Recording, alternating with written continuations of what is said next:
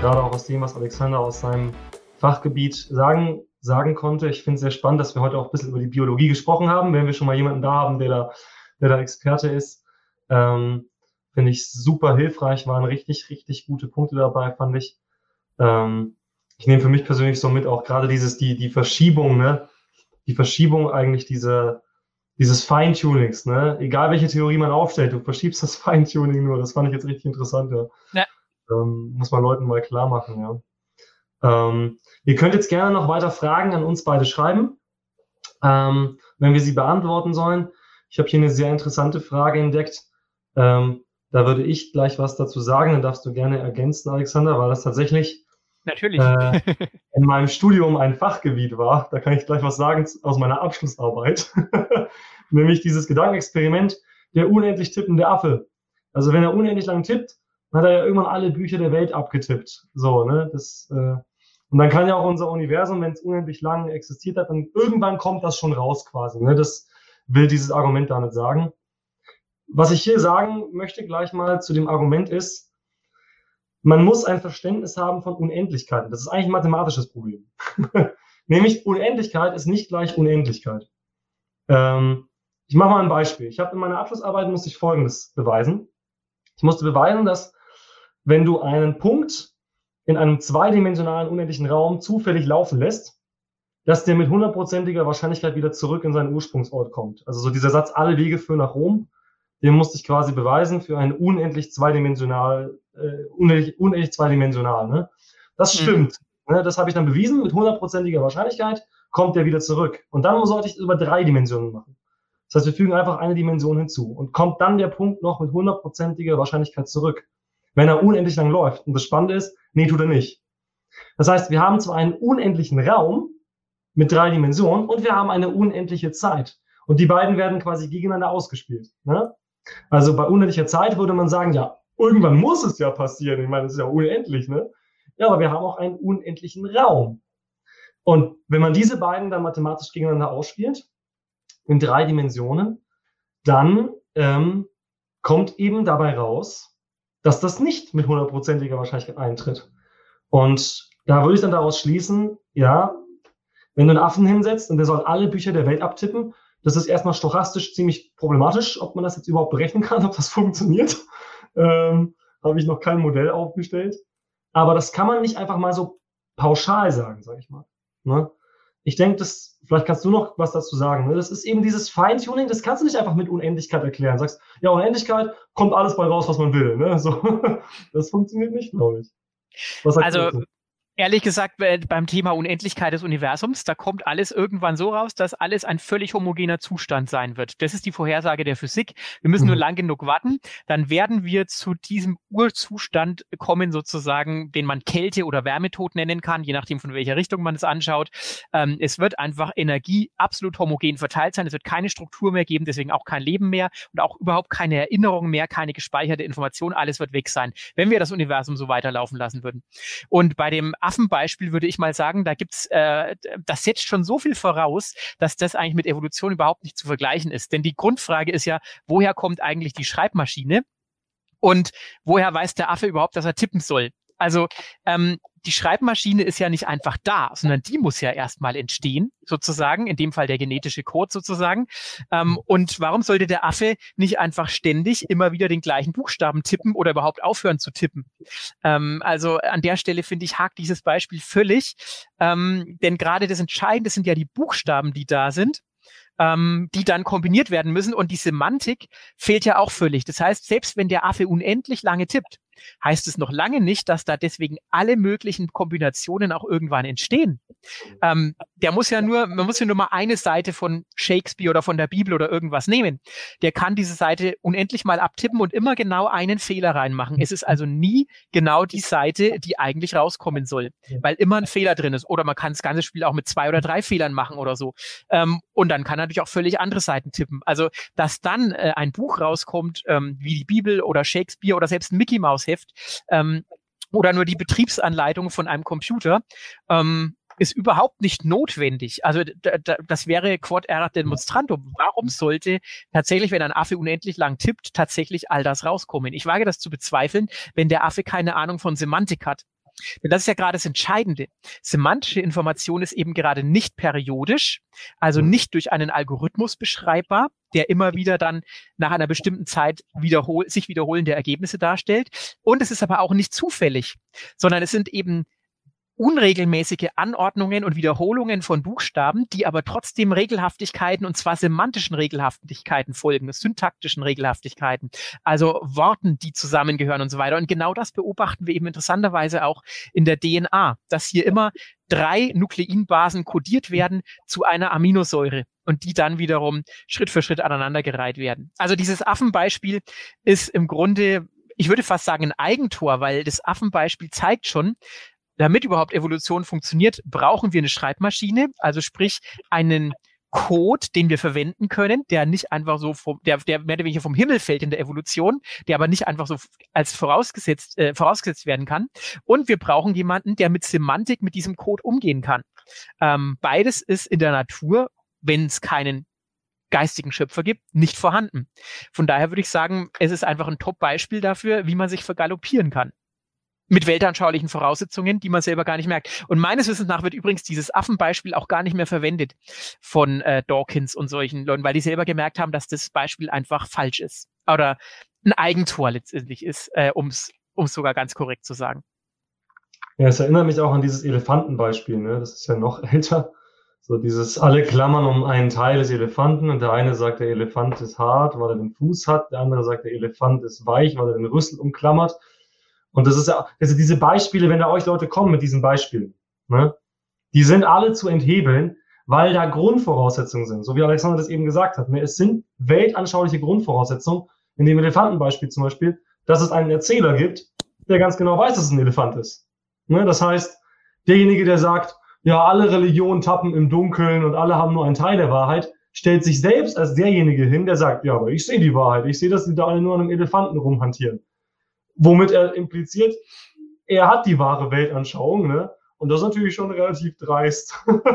Dazu würde ich gerne noch was sagen, ähm, weil dieses ja. Elefantengleichnis finde ich tatsächlich enorm spannend. Es demonstriert nämlich tatsächlich, in welcher Situation wir Menschen uns befinden würden, wenn sich Gott nicht mitgeteilt hätte. Denn wenn es keinen Gott gibt und sich, und sich Gott nicht mitgeteilt hat, dann sind wir tatsächlich wie die Blinden am Elefanten, weil keiner von uns Menschen hat den Überblick. Das heißt, wir tasten einfach nur am Elefanten ähm, und wissen nicht, was wir eigentlich antasten. Aber sobald der Elefant anfängt zu tröten, sich selbst zu offenbaren, oder sobald jemand da ist, der sowohl den Elefanten als auch die Blinden sieht und das Ganze offenbart, dann mhm. weiß ich auf einmal, was der Kontext ist und dann kann ich auch was über den Elefanten wissen, weil da ist jemand, der den Elefanten gesehen hat. Und das ist interessanterweise genau die These, die im Neuen Testament Jesus Christus aufstellt. Niemand hat den Vater gesehen, außer der Sohn, also er selbst, er ist ja der Sohn Gottes.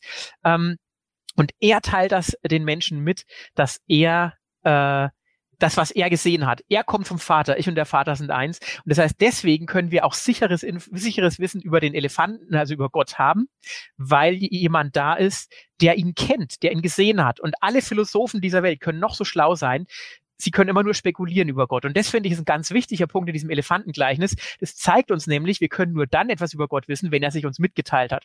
Ja. Und da würde ich wiederum sagen, dass sich Gott mitgeteilt hat, ist enorm plausibel. Warum?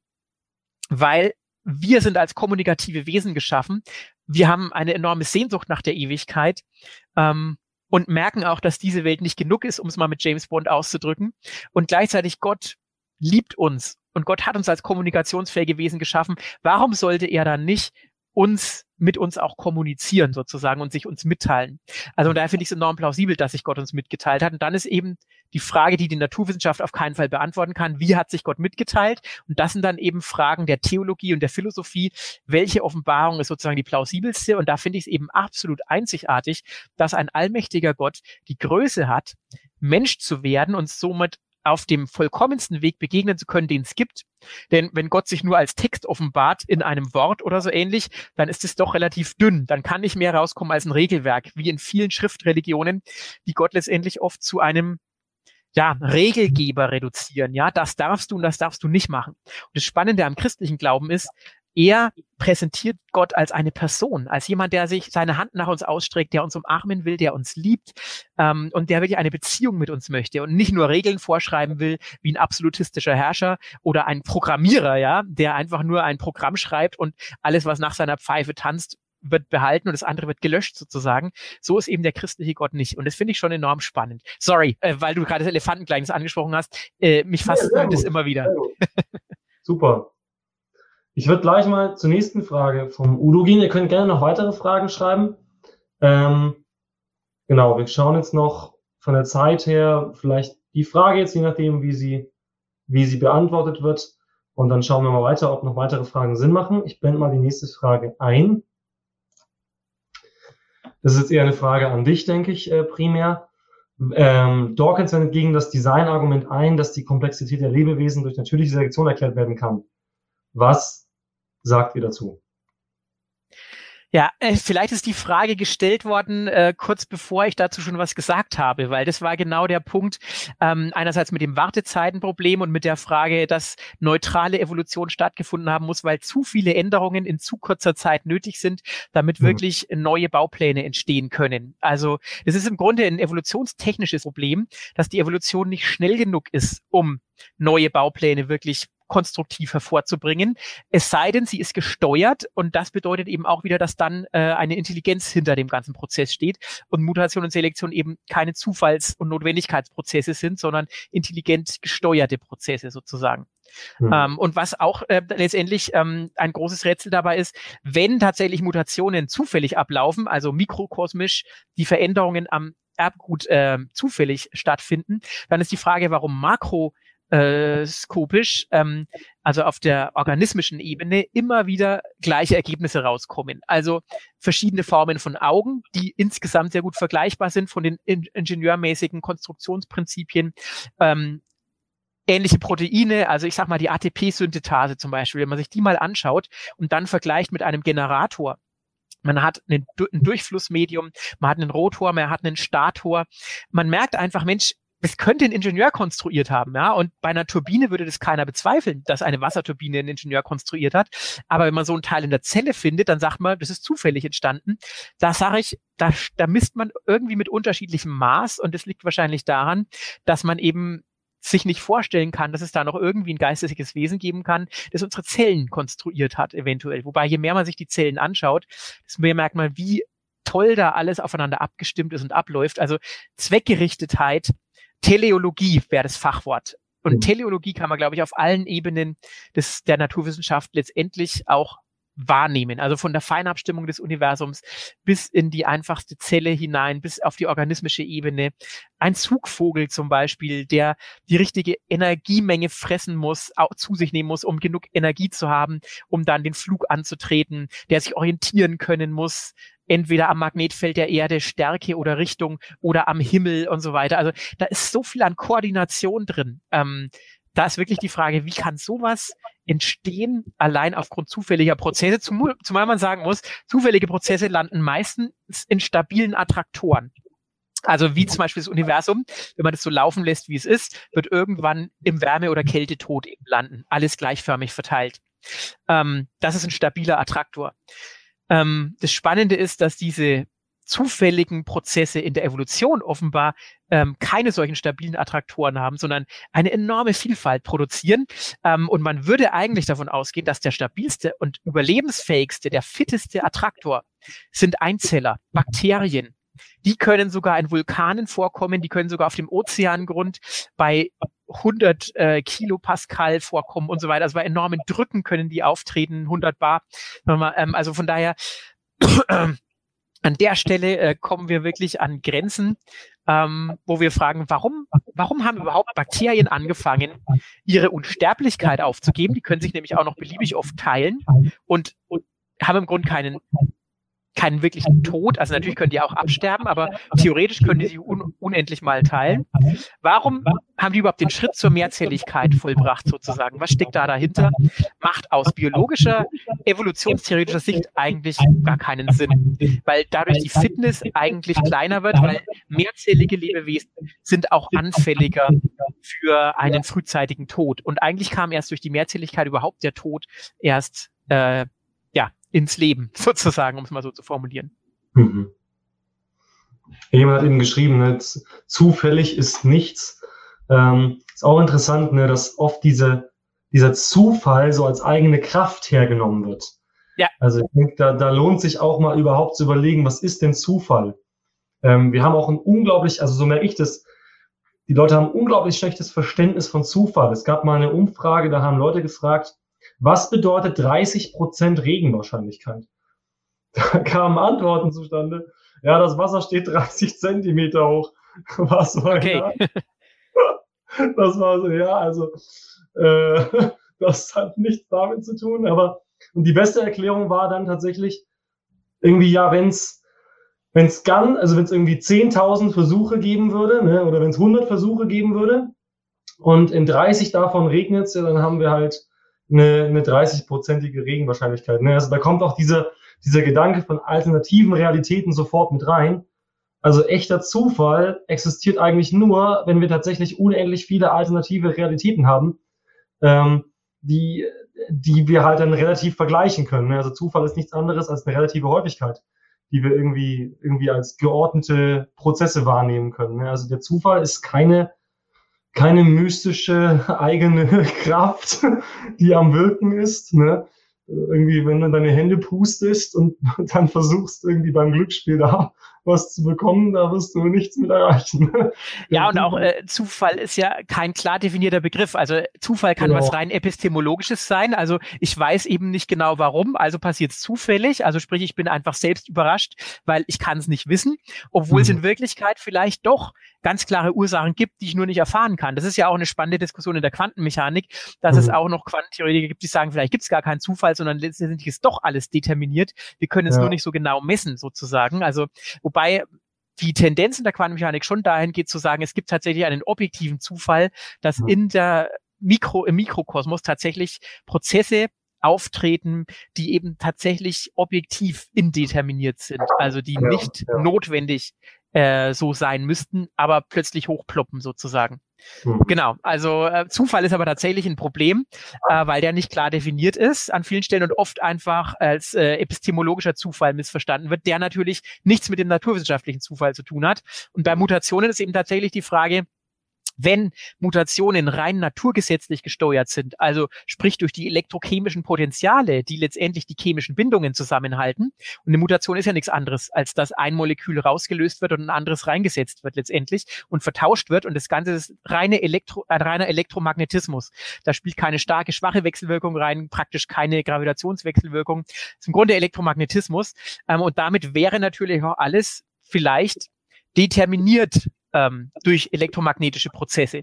Aber die wissen natürlich nichts von der Information, die da drin steht letztendlich. Das heißt, dann wäre alles letztendlich auf einer rein deterministischen Ebene.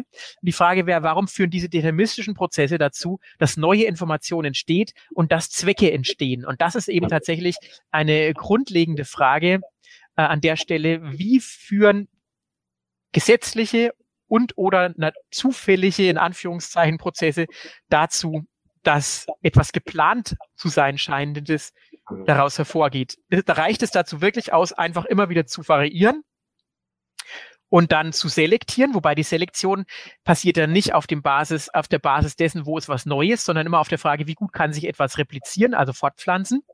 Ähm, und wenn dann gerade das, was eigentlich eine tolle Innovation hat, dummerweise vom Blitz getroffen wird, dann war auch die Selektion am Werk, aber eben rein zufällig. Es hat eben trotzdem nicht das fitteste Lebewesen überlebt, weil zufällig genau an der Stelle dies, der Blitz reingeschlagen hat. Also von daher, diese ganze Selektion und Mutation ist eben kein zwangsläufiger Prozess, der immer nach oben gehen muss oder immer komplexer werden müsste. Im Gegenteil, ganz oft kann man auch beobachten, wie der zurückgeht sogar und Komplexität verloren geht, Anpassung verloren geht und deswegen auch immer mehr Arten aussterben, wie wir es heutzutage erleben. Ähm, was auch an den sich schnell ändernden Umweltbedingungen äh, natürlich liegt, die der Mensch großenteils auch verursacht. Genau, aber ja. von daher, Mutation und Selektion sind definitiv ein ganz äh, großes Fass, ähm, das nicht so einfach als höher entwickelnder Faktor per se ähm, definiert werden kann. Also ja. das definitiv nicht. Also auch, um den, den Punkt noch abzuschließen, ne, dass man, man muss auch aufpassen, dass man Beliebigkeit und Zufall nicht verwechselt. Also wenn ich einen sechsseitigen Würfel habe Und da habe ich, klar, wenn ich jetzt die äh, relative Häufigkeit nehme und ich werfe den eine Million Mal, dann sehe ich, okay, da ist ein gewisser Zufall. Ich kann jetzt nicht vorherbestimmen, wenn ich den jetzt wirklich irgendwie dahin werfe, ja, was da jetzt rauskommt. Ich kann halt Wahrscheinlichkeiten angeben. Aber dass ich da eine Wahrscheinlichkeit angeben kann, zeugt eben vom Gegenteil von Beliebigkeit. Denn da kommt ja eine feste Wahrscheinlichkeit raus, nämlich dass jede Seite tatsächlich mit einer Chance von 1 zu 6 kommt und das deutet auf ein Design hin. Also da ist auch wichtig ja. für mich, dass, dass man da unterscheidet. Ne? Nicht alles, wo Zufallsprozesse involviert sind, schließt ein Design aus, sondern Zufall kann auch zweckmäßig sein. Ne? Also da eben auf die Metaebene zu gehen und zu sagen, okay, vielleicht gibt's auch in evolutionären Prozessen zufällige Prozesse, aber vielleicht sind die auf der Metaebene gesteuert ne? und sind trotzdem zielgerichtet und zweckgerichtet. Ja. Also da ähm, sich nicht beirren lassen, nur weil jemand mit dem Wort Zufall kommt, das sagt über Zweck noch überhaupt nichts aus. Ne? Ähm, ich sehe jetzt hier sonst keine großen weiteren Fragen. Wir haben jetzt auch schon die anderthalb Stunden Marke überschritten und mhm. äh, einige sind noch gut dabei, richtig super. Ich will trotzdem an dieser Stelle dann ähm, den Stream so langsam beenden, außer jemand hat noch eine dringende Frage, die er vor der kommenden Arbeitswoche geklärt haben muss. mit, der, er jetzt, sonst kann er nicht einschlafen. das ist ja das Schöne, ähm, diese Fragen sind zwar grundlegend, aber sie sind nicht unbedingt nötig, um weiterzuarbeiten am nächsten Tag. genau. Ja, auch, was auch interessant ist, gell? Gerade wenn man so von Zufall spricht und von Zweckmäßigkeit und so. Also wenn ich, wenn ich in diesen Kategorien denke und es auch keine Gesetzmäßigkeiten gibt, die irgendwie zweckgerichtet sind oder wo ein Sinn dahinter steckt, müsste ich eigentlich jeden Abend Angst haben, dass ich nicht mehr aufwache.